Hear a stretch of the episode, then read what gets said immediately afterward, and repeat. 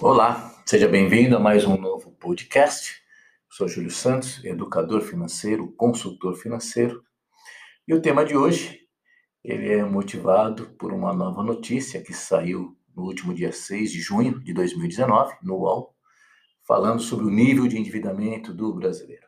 Segundo dados do Serasa, temos aí um novo recorde, são mais de 63 milhões de pessoas com o nome protestado, um nome sujo, como se diz popularmente. E é o que diz o próprio texto aqui do UOL. Então, o nosso tema hoje vai ser as 10 características do super endividado. É porque, na verdade, eu quero falar de uma maneira bem ampla. É, ser endividado, super endividado, estar descontrolado financeiramente, porque aí fala de 63 milhões de pessoas com o nome protestado, e se considerarmos as pessoas que estão endividadas, mas ainda não têm seus nomes nas listas de negativação, acredito que podemos chegar aí a 90 milhões. E se você somar as pessoas que não estão nem negativadas, nem endividadas, mas controladas financeiramente, esse número certamente ultrapassa 100 milhões de cidadãos brasileiros. Então, isso é um dado extremamente preocupante que afeta toda a sociedade, em todos os sentidos. São pessoas, 100 milhões de pessoas, literalmente trabalhando para pagar contas, para pagar dívidas, portanto, pessoas que não estão conseguindo produzir o melhor que podem. E essa notícia me levou então a pensar aqui nas características do superendividado, que é uma evolução do endividado. Eu atendo dezenas e dezenas de pessoas e falei, deixa eu parar. E foi coisa rápida, bastou aqui eu parar 15 minutos, eu identifiquei 10 características, 10 comportamentos é, de pessoas assim. Porque aqui conosco na consultoria é mais fácil aparecer um super endividado do que um investidor, do que um endividado, do que um descontrolado financeiramente. Essa é a realidade. Ora, por que você pode me perguntar? E a resposta é muito simples porque as pessoas empurram, empurram o máximo com a barriga. Vão adiando, adiando, adiando. Eu tenho até um conteúdo que eu já gravei sobre isso. E praticamente somente na hora do desespero, quando a coisa já desandou completamente, aí ela vai buscar uma ajuda profissional. Esse é um problema e no fim das contas a gente vai abordar isso aqui na nossa conversa. Esse conteúdo serve também para quem não está endividado, pois ninguém nasceu nessa situação nem ninguém nasceu super endividado, endividado, ninguém nasceu sequer descontrolado financeiramente. É bastante comum também ouvir pessoas dizerem que até tinham reservas financeiras, mas em algum momento, por algum motivo, a coisa começou a desandar, elas se descontrolaram, foram se endividando, até chegarem a uma situação que eu chamo de insustentabilidade financeira, certo? Então, vamos falar um pouco dessas 10 características. Eu vou comentar cada uma delas. E a minha intenção é que você reflita seriamente sobre isso. E veja também se você tem alguma dessas atitudes, alguns desses comportamentos na sua vida, para poder rever. Sempre há tempo de rever essa maneira de agir para melhorar, é claro. Esse é o principal objetivo meu aqui, como quem fala da educação financeira como algo realmente transformador. E é o que eu posso dizer. Qualquer pessoa pode ter uma vida financeira saudável, sem dívidas, sem perder qualidade de vida e assim ser mais feliz, não só consigo mesmo, com a família, no trabalho, na vida social e em todos os lugares. Ok? Vamos lá. O comportamento número um do superendividado. Ele detesta admitir que precisa de ajuda. Tem uma escritora americana que ela diz que falar de dinheiro para muitas pessoas é mais constrangedor que falar de sexo, de corrupção, etc. E isso é verdade. A gente não gosta de expor nossa vida financeira, principalmente quando a situação é delicada. Contar história, contar papo que ganhou milhões no investimento, que é o mais esperto do mundo, todo mundo gosta de falar. Mas falar da sua intimidade financeira quando ela está complicada é mais difícil, certo? E mesmo as pessoas que nos contratam para fazer uma consultoria financeira, um programa de coach financeiro, elas ficam receosas no início de expor seus comportamentos. Elas vão passando para nós as informações a conta-gotas, né? porque existe todo um constrangimento. Somente depois de algumas conversas, ela entende o nosso papel, a maneira como nós nos posicionamos, é que elas vão se soltando e vão abrir o jogo. E às vezes até se inverte o processo. Aí eu tenho um caso de um, uma pessoa no Rio de Janeiro, que eu tenho feito a consultoria, ele, Júlio, eu quero te pedir um conselho, quero te pedir uma orientação. Aí ele começa a ter uma, uma confiança muito grande. E isso, evidente, nos deixa muito contentes. O que nós precisamos entender é que, assim como muitas vezes nós vamos ao médico a contragosto, é, nós precisamos abrir nossa intimidade para o médico, mostrar o corpo, mostrar os nossos sentimentos, nossos comportamentos, na vida financeira é a mesma coisa. É preciso também compartilhar nossas dificuldades com outras pessoas. E é verdade também que eu compartilhe, é necessário que eu compartilhe com quem tem a capacidade, certo? Com quem tem experiência, credibilidade, ou seja, que seja um médico financeiro, vamos dizer assim. O que acontece é que esse profissional, ou outras pessoas, pode ser, num momento você não consiga contratar um profissional, mas você deve recorrer a alguém que esteja fora da situação e que tem, às vezes é um chefe seu que tem uma experiência, é o seu pai, é a sua mãe, um amigo, mas que ele tenha credibilidade nessa área. Né? Ele pode enxergar coisa que você não está vendo. Mas como eu te disse, quem chega ao superendividamento, ele fica guardando tudo para si, ele fica constrangido, fica envergonhado, e esses sentimentos não levam a lugar nenhum. Eu mesmo, Júlio Santos, em um determinado momento da minha vida, eu percebi que não tinha jeito, eu tive que admitir que mesmo com todo o meu conhecimento, toda a minha boa formação cultural, minha boa formação acadêmica, com toda a minha bagagem, eu precisava de ajuda exatamente para aprender a lidar com o dinheiro. E, e, hoje eu estou aqui porque realmente é algo transformador e eu sei como isso transforma a vida das pessoas. E aí, somando a esse erro, né, que ele não detesta pedir ajuda, ou admitir que precisa de ajuda, ele acaba acreditando que a educação financeira não é importante. Aí nós vamos falar do analfabetismo financeiro. E aí tem uma série de, de questões, eu te convido a ouvir os outros podcasts, ou assistir aí os vídeos, ou ler os nossos artigos, que eu trabalho aqui um processo de educação financeira. Então você vai ver conteúdos complementares a isso que eu estou falando agora. Porque o ser humano ele gosta de ouvir coisas, gosta inclusive de ver coisas, assistir coisas agradáveis, extremamente positivas e principalmente aquelas coisas fáceis, né, que caiam no seu colo de mão beijada, sem que você precise fazer esforço. E é por isso que muito guru arrasta milhões de pessoas para os seus livros, para os seus cursos, para os seus workshops. Já a educação financeira é uma disciplina poderosa para nossas vidas financeiras, é claro, que inclusive também tem o poder, todo o poder de nos tornar ricos, mas a educação financeira tem como pressuposto ação, escolhas, estratégias, esforço, mudanças. E nós sabemos que a maioria das pessoas não quer trilhar esse caminho. Então, muitas pessoas desprezam a educação financeira, né? não valorizam, com isso não aprendem a usar os seus recursos e acabam comprometendo a sua saúde em todas as áreas. Ela vai somando um erro após o outro, compondo um coquetel de equívocos financeiros totalmente explosivo, que vai levar àquela situação do superendividamento. Então você viu dois comportamentos que já são extremamente prejudiciais. E agora eu vou para o terceiro, que é sempre encontrar culpados, desde que não seja ele, é claro. A nossa mente, além dela privilegiar caminhos mais curtos, ela é extremamente defensiva. Nosso coração também é defensivo. Nós sempre vamos puxar, vamos dizer assim, a sardinha para o nosso lado. Então, nós temos uma facilidade enorme de justificar nossos problemas, atribuindo é, questões externas, poupando-nos da, da responsabilidade.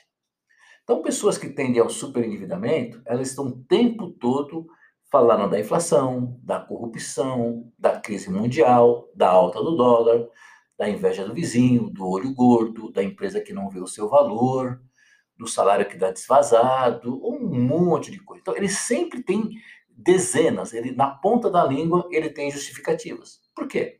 Ele está o tempo todo na defensiva. E quanto mais ele tenta se proteger, mais a situação fica complicada. Em maior ou menor grau, nós sempre temos nossa parcela de contribuição. Aliás, né, em educação financeira, o que eu vejo, em muitos casos, na maioria deles, nós somos o problema em si. Muitas vezes nós somos os inimigos de nós mesmos e não enxergamos. Então, é importante eu me conscientizar né, e, e me enxergar como parte do problema. E aí existe um quarto comportamento, uma quarta característica, que ele vai esconder da família a situação financeira. Né? Nós sabemos que 90, é, vai, 98% das pessoas, elas não se endividam de propósito. Né? As pessoas não querem se endividar. E muitas delas chegaram nessa condição como? Tentando, tentando agradar a si mesmas, mas agradar também quem ama. Agradar o filho, agradar o cônjuge, agradar amigo, parentes, impressionar as pessoas, né? Então é o seguinte ciclo. Eu compro muitas coisas para agradar quem eu amo. Como eu comprei, eu nós temos uma cultura de que demonstrar o amor se faz por questões materiais. Como eu comprei, eu gastei. Então eu gerei gastos e muitas vezes eu gerei dívidas. Por isso eu tenho que trabalhar bastante para pagar. Como eu trabalho bastante para pagar, eu não tenho tempo para quem eu amo. Como eu não tenho tempo para quem eu amo, eu vou compensar comprando outras coisas para justificar essa minha ausência. E aí eu vou ficando descontrolado e eu entro no ciclo do endividamento. Veja que ciclo terrivelmente prejudicial. Então, nossa cultura, nós temos a tendência equivocada de querer proteger excessivamente quem nós amamos. Então, você constrói isso, é, e aí nós temos o que eu chamo que é a síndrome do provedor, do cuidador. Isso vale para pais de família, especialmente para os homens, mas vale para as mulheres também. Então, a síndrome do provedor é assim: eu me sinto obrigado a resolver todos os problemas sozinho, resolver todas as questões financeiras e não vou incluir minha família nessa questão. Não vou conversar com meu cônjuge, não vou conversar sobre meus filhos, sobre um processo de reeducação financeira. Eu me lembro até hoje, eu nunca me esqueço que uma das ações que eu tive, primeiro eu comecei a aplicar na minha vida durante quatro ou cinco meses, e chegou um momento que eu chamei os meus filhos e, e conversei com eles. E mostrei o meu analfabetismo, expus a realidade, pedi a ajuda deles e nós começamos a rever. Mas eu demorei 40 anos para entender o quanto isso era importante. É, porque senão a situação vai se complicando, nós não compartilhamos em casa a situação, não propomos uma melhor organização, às vezes é uma melhor organização de gastos. Porque se o filho, se a esposa, se o marido não sabe, ah, dinheiro está sobrando, então vamos continuar gastando, né?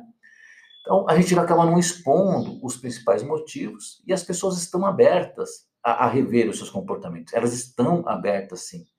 Muitas vezes o, o medo está dentro de nós. E aí nós vamos ficando cada vez mais isolados, mais sozinhos, mais perdidos. Era exatamente isso que eu fazia. Eu me lembro que eu ficava desempregado. Eu chegava em casa e não contava nada para ninguém, eu escondia. No outro dia eu saía como quem ia trabalhar, mas na verdade eu ia procurar emprego.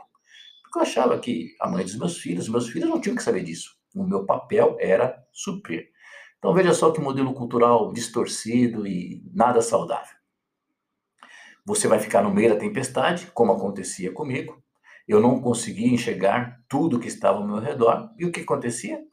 Virou aquele ciclo né? negativo, é, com uma série de problemas. Bom, aí nós vamos para é, o item 5, que a coisa vai se avolumando. Você vê que isso vai se somando. A tendência é que você comece a atribuir é, a esses problemas financeiros fatores espirituais. Então, começa a bater o desespero, você começa e a sua mente fica a milhão. E aí você precisa encontrar um culpado, é claro. Lembra lá, você já falou que é a inflação, que é o governo, que é a corrupção, que é o chefe que não valoriza, mas não resolveu a situação. Então vamos continuar encontrando culpados. E por nós sermos caracteristicamente um país religioso e muito místico, a gente tende a espiritualizar muitas coisas na nossa vida. Então, nós começamos a dizer que são questões espirituais, que afetam a nossa vida, é encosto, é trabalho espiritual, é o diabo que não quer que eu progrida, é o urugurdo, é inveja. Então aí é um monte de coisa. Né? Isso acaba se tornando uma forma de defesa, mas ao mesmo tempo é uma forma de conformismo. Eu me conformo com a situação, afinal eu digo para mim, né, com o sobrenatural eu não posso mesmo. E aí, olha só que, que coisa literalmente doentia. E nessa questão da espiritualidade, de confundir né, os problemas financeiros com espiritualidade, existe uma outra forma que é praticamente o contrário, que, é, que também é distorcida. É, que é o quê? A pessoa ela tem o problema financeiro e ela quer então recorrer à espiritualidade. Ou seja, ela mergulha na espiritualidade, começa a ir em igrejas, fazer orações, ir na benzedeira, fazer simpatia, banhos milagrosos, dar ofertas grandes para as igrejas, né, buscar amuletos, coisas da sorte, ir na cartomante. Aí o leque é muito amplo.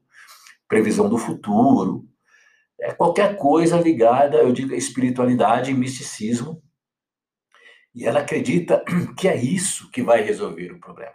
Eu já vi pessoas que me disseram, eu tinha uma cliente uma vez que ela falou, Júlio, eu comecei a ir na igreja e começar a dar oferta e não melhorou a situação.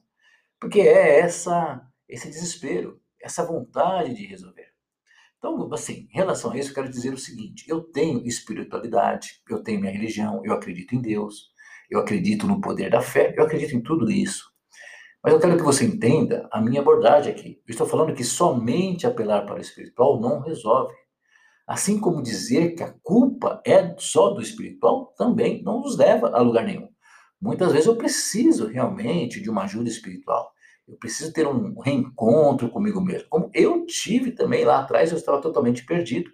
Eu tive um, um, um trabalho nessa minha vida espiritual e mudou muito, graças a Deus.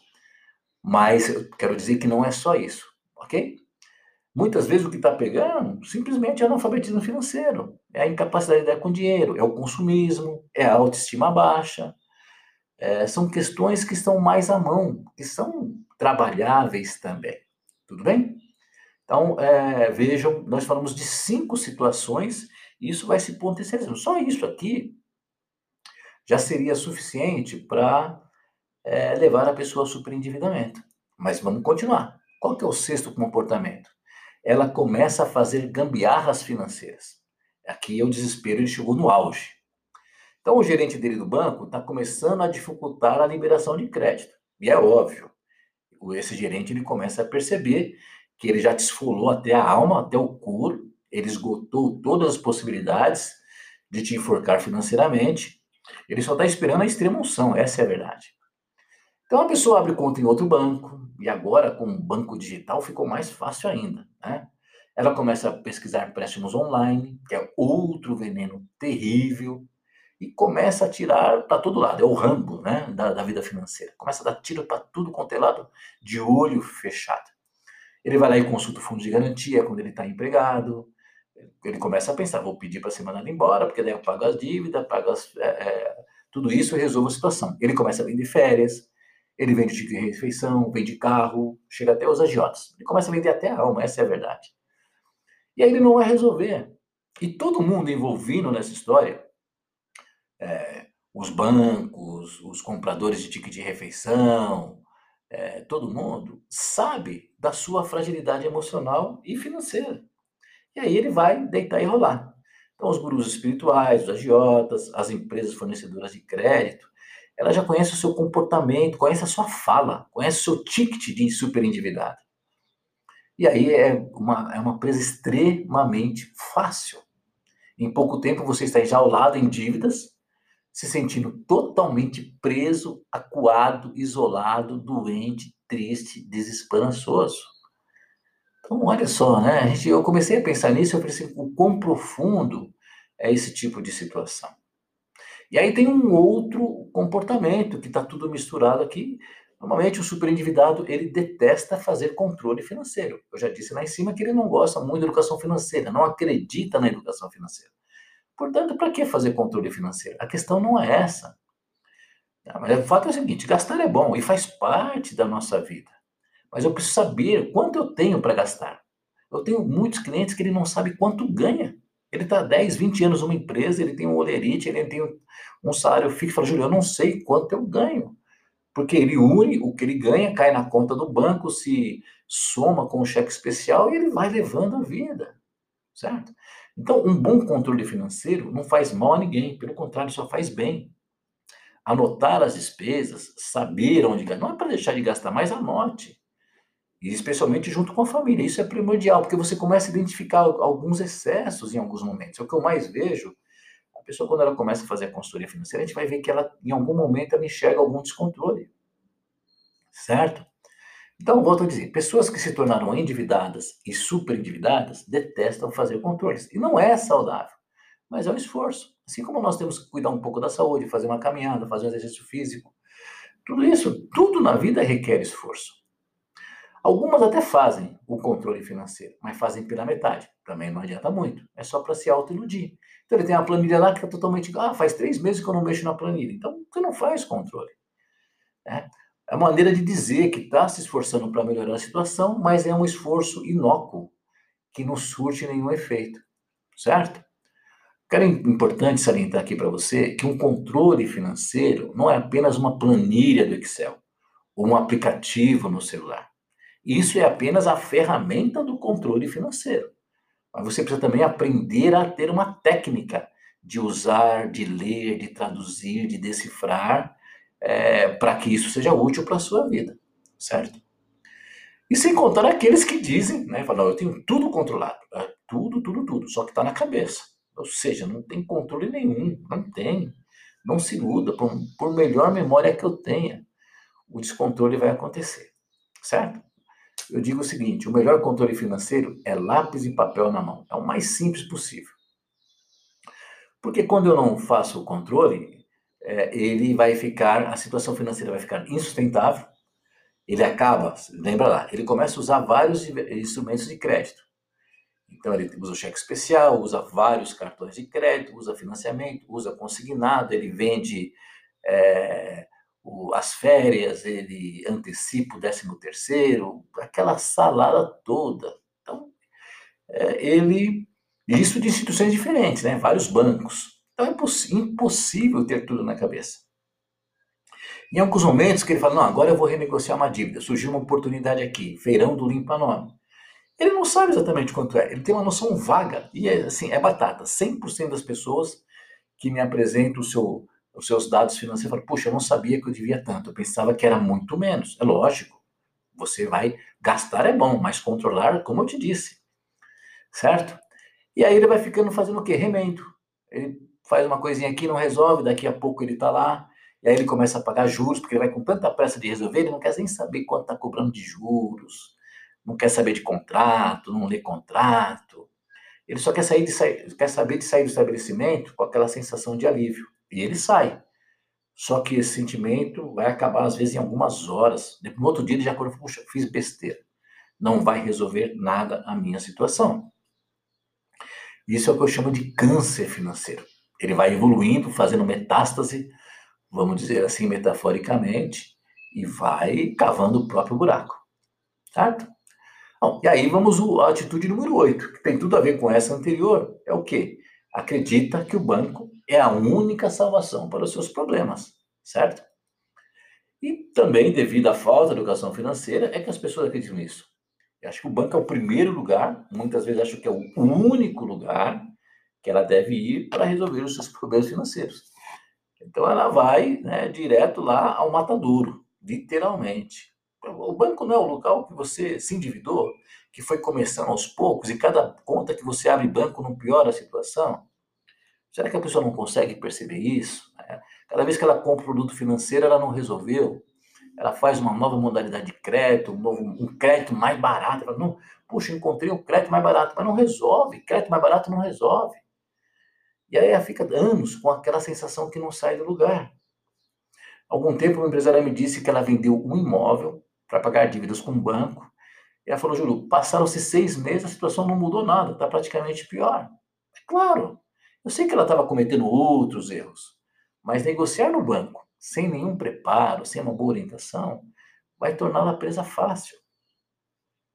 E o banco, né, que diz que vende crédito para que você resolva seus problemas, na verdade, pelo menos no Brasil, ele vende dívidas. E ele sabe que existe uma cultura da dívida. As pessoas acham que é natural ter dívida. Então ela fica naquele emaranhado durante um bom tempo, e essa pessoa ela contribui para o enriquecimento do banco. É o que você vê nas notícias aí. Os bancos têm lucros exorbitantes ano após ano.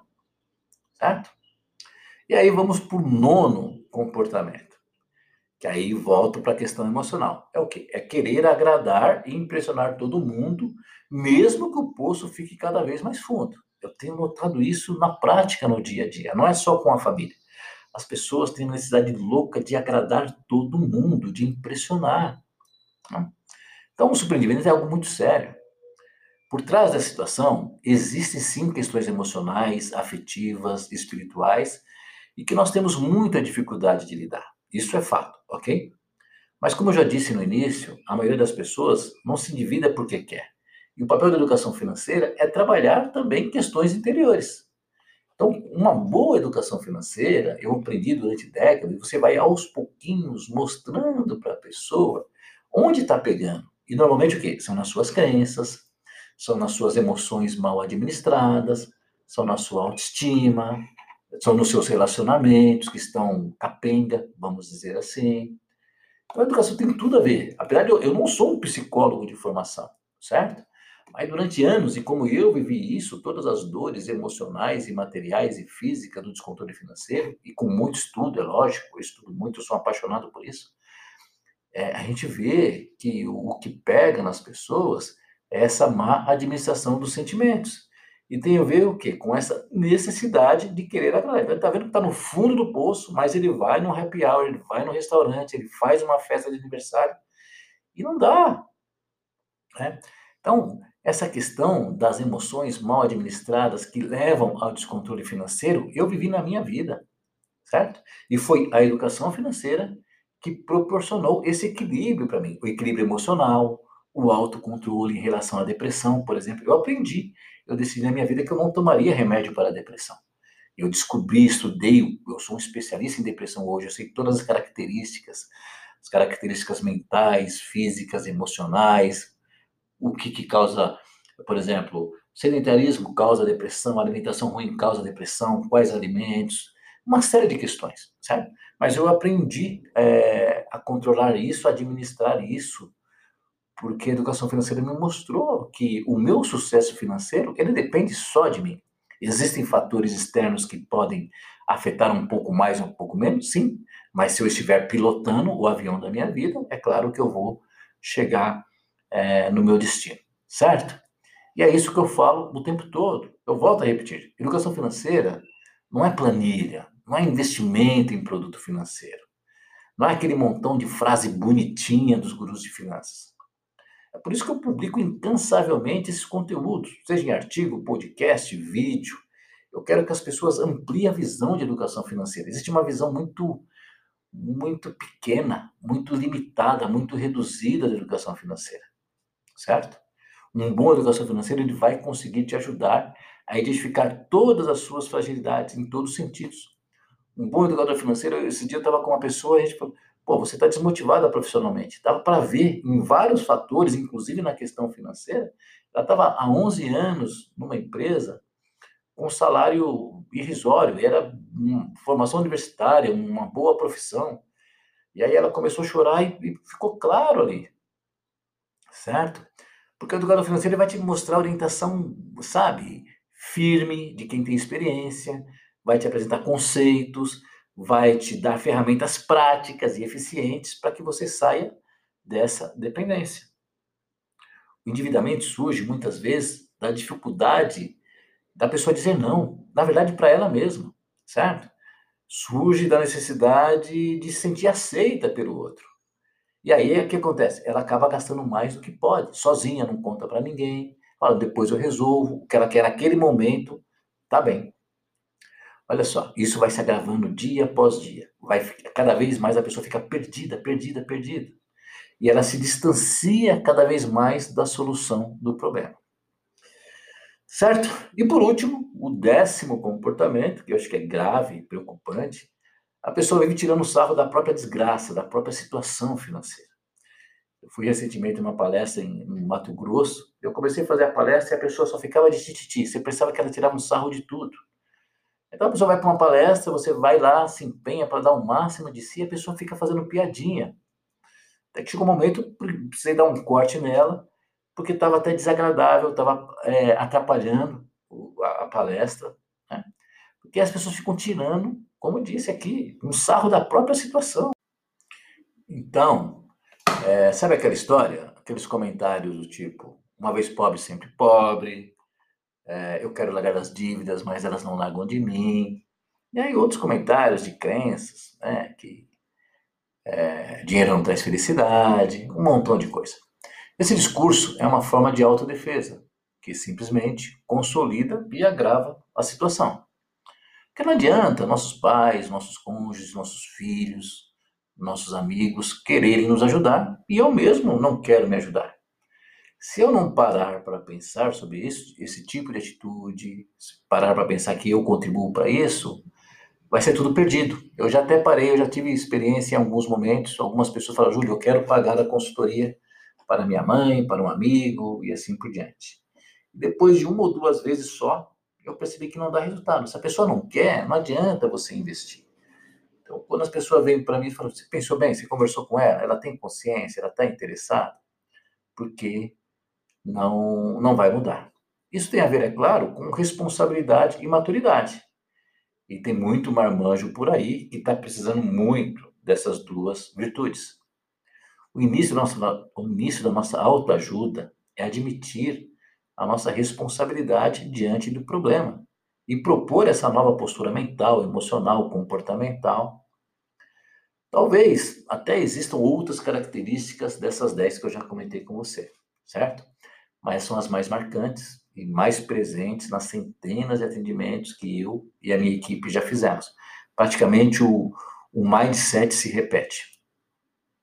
E eu quis trazer aqui essa reflexão, porque eu sei que, primeiro, ninguém gosta de chegar a esta situação. Eu sei também, sei também que pessoas que estão ao redor do superendividado também sofrem. E sei também que o superendividamento tem efeitos colaterais devastadores na vida das pessoas. Ele provoca doenças físicas, mentais, emocionais, e isso tudo pode durar muito, mas muito tempo mesmo. Por outro lado, eu posso dizer também que é possível construir uma mentalidade diferente, que é entenda a importância da, de aprender a administrar o recurso financeiro, ou seja, você pode começar a se conscientizar e aí isso vai evitar que você entre nesse grupo de mais de 63 milhões de pessoas negativadas, ou vai te ajudar, inclusive, a sair desse grupo, certo? Isso não tem preço, eu posso afirmar para você. Espero que você tenha se beneficiado da nossa conversa. Continue ouvindo e assistindo nossos conteúdos, acessando todos os nossos canais de relacionamento. Só em plataformas de podcast, nós estamos no Spotify, no iTunes, no Anchor, no Radio Public, no Google Podcasts, tem mais cinco plataformas. Cada um tem a sua de preferência. Ouça lá.